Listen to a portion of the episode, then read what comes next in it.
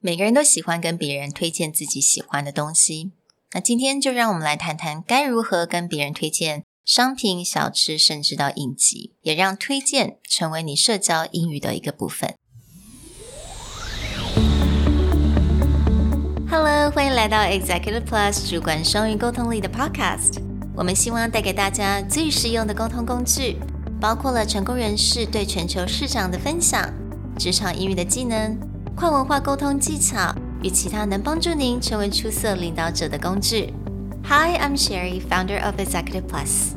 As a language trainer and certified coach, I've trained hundreds of managers from Fortune 500 companies such as Dior, Google, Deloitte, and Yahoo.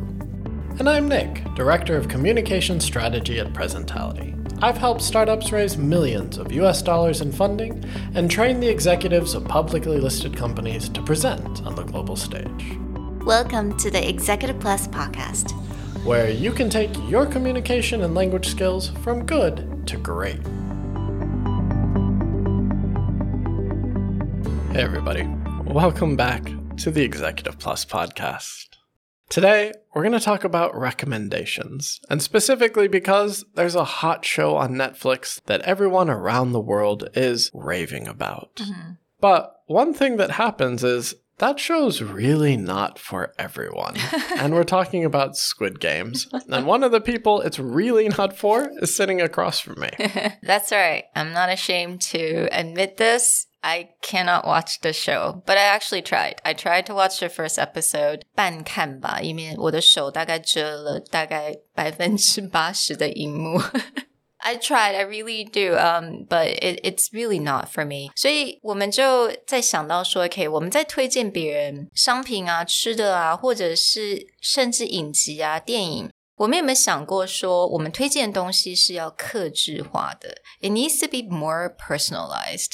Well, a lot of it is you need to think about who you're making that mm. recommendation to. Unless you're a reviewer and your job is to just give generalized recommendations or whether someone should try something or not try something. But most of the time, when we're talking to our friends, when we're talking to our colleagues, when we make recommendations, you should really think very clearly about who you're making that recommendation to. Absolutely. So that's why we kind of came up with a framework that actually no we did not came up with the framework. Nick already had this framework and we just adopt the framework on steps to follow when we're giving recommendations. The methodology that underlies everything that we do at Presentality was something that my co founders and I developed several years ago. And we actually find that this methodology core, connect, offer, reinforce, execute, fits really well for recommendations and it becomes a great way to make recommendations to people when you wanted to do it very much from their perspective. Because the first step is actually see connect.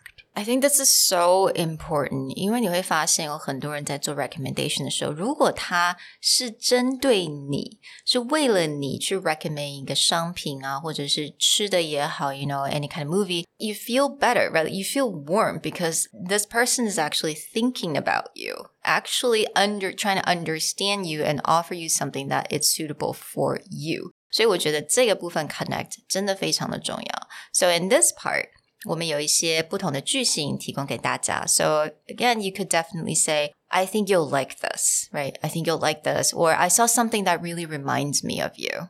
Now, that works really well when you're talking a one on one person. Mm. But let's say, again, you want to make a generalized recommendation. For me, is I really like looking up reviews for new products that I'm getting, especially when I get really nerdy tech and I want to look up new podcast products or you know, I like to play video games, so I will look up. I find that the best reviews are not ones that go, this is great, everyone should play it. But they actually started out by saying, this is really for anyone who. And then they'll describe the kind of person who right. will enjoy that.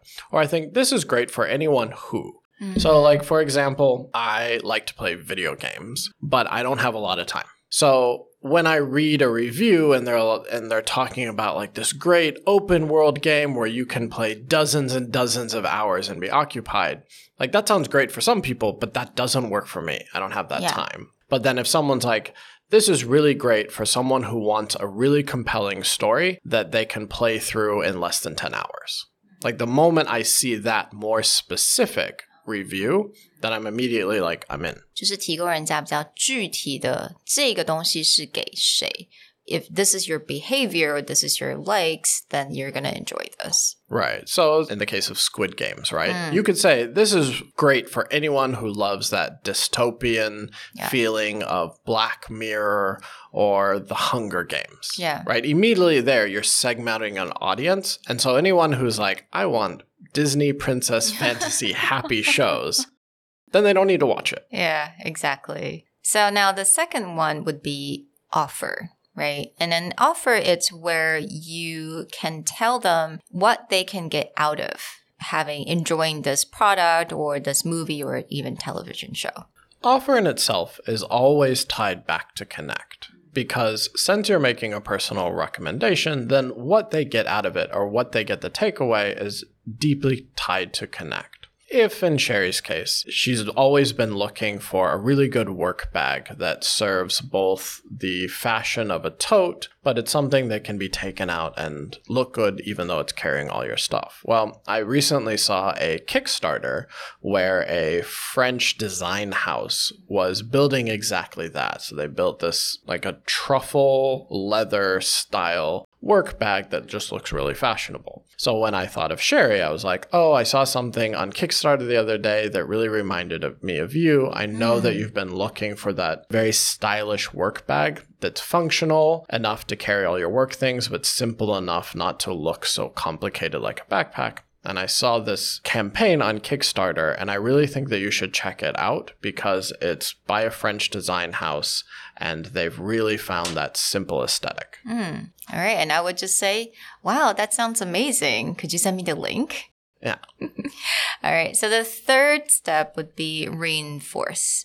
Now, reinforce is always, uh, again, like offering the details about this particular product or movies if we're going back to let's say recommending a TV show, right？我们之前讲的就是在推荐某一个电视的电视剧好了，你可以就提到说，诶，某一个人物啊，或者是他某一个 storyline，或者它里面有什么细节，你知道对方是很喜欢的，so you can say, I think you're especially like this character in the show, or especially like the story plot in this episode. What this really helps flesh out is give someone a sense that you're actually thinking of them. Mm. So when it comes to Squid Games, there's a lot of story and plot lines of people who don't make it to the end. Mm. Well, anyone who was a big fan of the Game of Thrones series, that was always kind of like that tension option. So I may connect it there. You'll especially like these certain character styles where you get very invested in them, but you always know there's a chance that they may not make it. And if you kind of like that tension, you mm. enjoy a mm. show that gets you deeply involved with a character and tied to them, then this is a good place to go. Mm. Now, the last step of core, we went connect, offer, reinforce, is E execute. In the case of a recommendation, this is just usually a call to action how do you recommend to someone to go about this? So, in the case that I gave Sherry earlier, it was a Kickstarter campaign, so I may give her the link. If it's a Netflix show, then just tell them where they can find it, whether it's Netflix or Disney or YouTube streaming, etc. Like, how do I go about doing yeah. that? Because one of the most infuriating things about a recommendation would be if someone really highly recommended yeah. something and then never told you how to go about doing it or getting it. Exactly. And I find that in a lot of TV shows when they're taking you around and recommending some kind of restaurant, but purposely they did not put the name of the restaurant in. I don't know why, but that drives me crazy when they do that. Yeah, or yeah, because like influencers or something will be like, "Oh my god, this was the best hamburger I've ever had." Is there a name? exactly. Is there a locate? What city are you in? Exactly. Yeah. So 这个部分我觉得很简单，你就可以讲说，Oh yeah, take a look and let me know what you think. I always like it to end with let me know what you think because mm-hmm. it means that you know you care about if this person actually enjoyed this product. Right. Because when you're back to the original problem of recommendation where it's like I really mm. like it. If you don't like it, don't talk to me. But if you're recommending something yeah. to someone, that's potentially a point of connection. That's something you can engage on them in the yeah. future. So my other business partner Andrew, who you guys have heard, he was also a big Game of Thrones fan. So mm. we were actually a lot of times at the end of the eighth season, which was very controversial and hated by many people, then we would usually be like, Did you see that? I cannot believe, right? So that became like a, a mm. point of mm. connection. Let's quickly put this all together so that you can think about how a full recommendation would be. And actually, Sherry did this for me a bit earlier. A few months ago, I was looking for a new TV show, and she had a recommendation of something that I had seen and thought about, but never was willing to jump in until yeah. she gave me that recommendation, and now I'm loving it. so it was a success. When I recommend it to Nick, because I already knew him, you know, I know what he likes. So you can start from there. Just be like, oh, I, Nick, I know that you like a lot of these Netflix shows where you can just put as a background when you're doing house chores or just eating. So I'm really recommending this show called Brooklyn Nine-Nine. It's super funny, heartwarming. It has all the the elements that you like, but at the same time, it's not serious. You don't have to pay too much attention to it. And I think you'll especially like a character named Doug Judy. He is super funny and he said a lot of phrases that you usually use during work or during in life. Yeah, so check it out. It's on Netflix. I'm sure you can find it and let me know what you think. So she connected with me in that for me, when I have a TV show on I just want background noise if I'm doing something else so I can come in and out yeah. and it doesn't affect anything. Funny because I usually watch Friends yeah. or Will and Grace because it's just that like laughter track in the background. And then getting into the details of it, why I would like it, and then R reinforced with the character that yeah. I especially like. For me, if anyone see it, I also really like Rosa because I'm a very sarcastic person.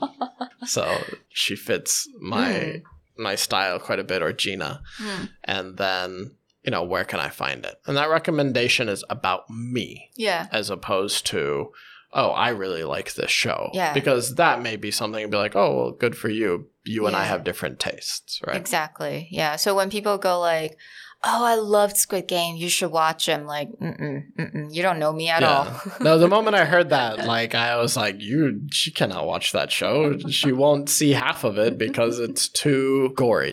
Well, we hope that you enjoyed our recommendation on how to make recommendations. And in the future, that you'll think more about who are you recommending to and what are they going to get out of it. We'll talk to you guys next time. Bye. Bye. 如果你喜欢我们的 Podcast，欢迎来追踪我们的主管英文 Executive Plus 的 Facebook。那也可以写信到我们的信箱 yourcareerplus at gmail dot com。